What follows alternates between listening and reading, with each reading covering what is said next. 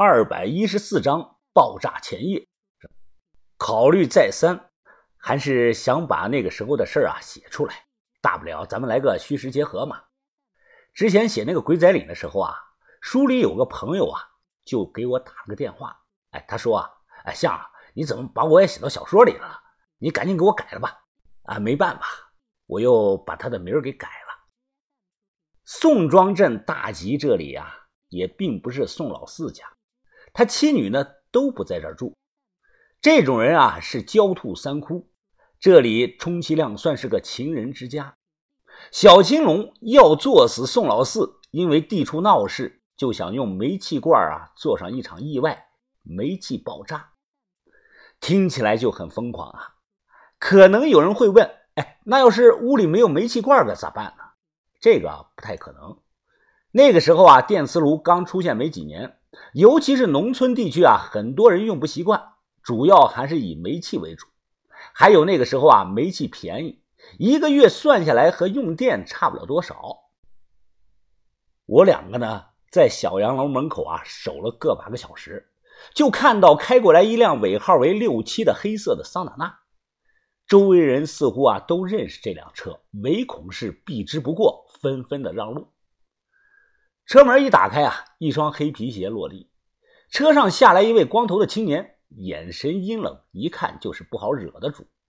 紧接着从副驾驶上下来位啊提着衣箱的女的，短发，三十多岁，我还没看清她的长相啊，他就跟光头男进了洋楼。青姨斜着眼，小声的说道。哼，光头就是宋老三，宋海。这两年，凡是从洛阳盗墓行里流出来的文物啊，没他点头出不了洛阳。那个女的啊，可能是他找的医生。看来呀，宋四命还挺硬的。随手弹掉了烟灰，青姨继续的说道：“宋家四兄弟，老大老二是白的，老三老四是黑的。”道上说呀，他们住的地方随时存放着超过三千万的现金。要是能把这些钱搞到手，青姨眼底闪过一丝的贪婪。呃，先别管钱的事了，人进去了，咱们现在怎么办啊，青姨？啊，等等到晚上吧。宋氏兄弟啊，不认识我，这也是把头派我跟着的原因。宋老三下午离开时啊。还无意中看了我们这里一眼。夜幕降临，我不断的坐下、站起来，等了好久，快没耐心了。我问：“还要等到几点呢？”心仪呢，没有理会。小洋楼早就熄了灯，一直等到很晚。除了我们俩，周遭的街上已经空无一人。这时啊，他突然开口问我：“你看见那棵树没有啊？”我看了一眼。三层楼的西边啊，挨着一棵梧桐树。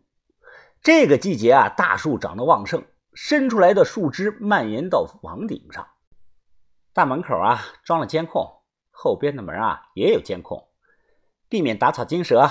我们爬树上去，然后啊，跳到阳台上，顺着阳台进去。因为三楼啊没住人。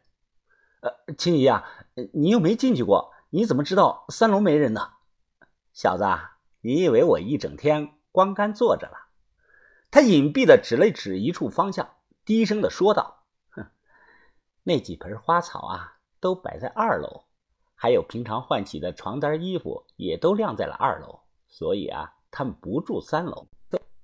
我推测过，算上下午进去的那个医生，应该有三男一女守着宋老四，再外加上他的情人，总共是五个人。”二楼东边啊，两间房；西边一间房。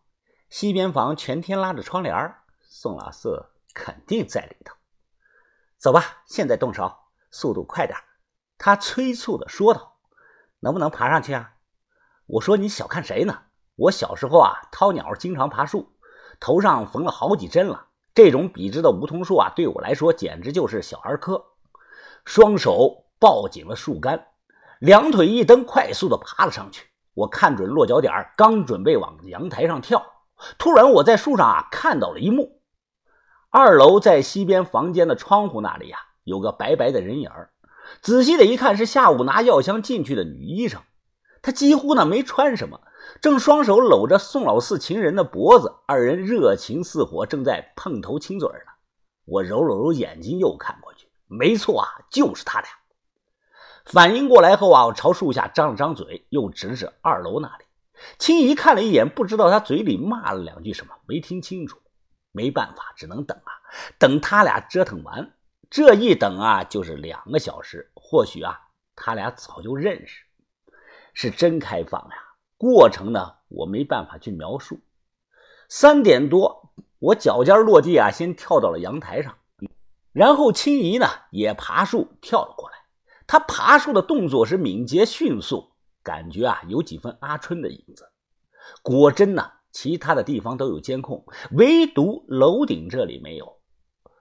放轻了脚步走进去，青衣拿出节细铁丝，想撬开门，结果啊，根本没有锁。我轻轻往里一推，门吱呀一声开了。进去后没人，三楼一片的黑暗。踩着楼梯下去，这个时候啊，我隐约听到。二楼东边那间屋里啊，有男人打呼噜的声音。我光紧张的扭头看周围了，没注意到走快了，不小心顶了青姨一下。回过头来，他掐着我胳膊上的肉，使劲的拧了三圈。我咧着嘴，硬是忍着没有喊出来。这里呀，二楼有间小厨房，一楼是间大厨房。找了找，一共有一小两大三个煤气罐。黑暗中，青姨宛如鬼魅，挨个拧开了煤气的阀门。离得近啊，能清楚的听到煤气泄漏的声音，全都是他拧开的。我没动手，把一二楼的厨房开到最大。他又检查了几扇窗户，确保都处于关严的状态。然后啊，他拍了拍我，示意赶快离开这里。上楼的时候啊，我看到客厅墙角摆着个崭新的大冰箱。心想啊，宋老四果然他妈的真有钱呐！临时的住所都用这么好的东西，西门子对开门的冰箱！他们压根没想到我们会跟来，并且耐着性子啊，在外头等了一天。我估计宋老三此刻正领着人在邙山上疯狂的寻找李爷报复呢。把头早就算计到了，连我都不知道他们现在在哪里，何况宋氏兄弟呢？更离谱的是啊，把头还提前派我和青姨来反将一军。从种蘑菇的那个人开始，到现在下黑手，把头完美的利用了一个时间差，就是你打来我走了，你走了我去打，这些人啊要被玩死。凌晨四点多，悄悄的离开了这里，顺着梧桐树滑了下去，没人看到我们。老牛啊，茶蛋煮熟了没有啊？都等着吃呢啊！哎，再等五分钟吧，先喝着啊，马上好啊。今天镇上啊还有集会，天还没有擦亮，早点摊呢，五点左右就营业了。有不少人吃饭，有在镇子上干早工的，更多的是摆摊的。哎，两位坐，两位坐啊，吃点什么呀？看了青一眼，我说：“呃，两碗胡辣汤，两提小笼包子，再拿两个茶蛋吧。”入座以后，东西很快上齐。我往桌子上磕了几个茶蛋壳，低声的说道：“哎，青姨啊，这都快半个小时了，怎么还没有动静啊？”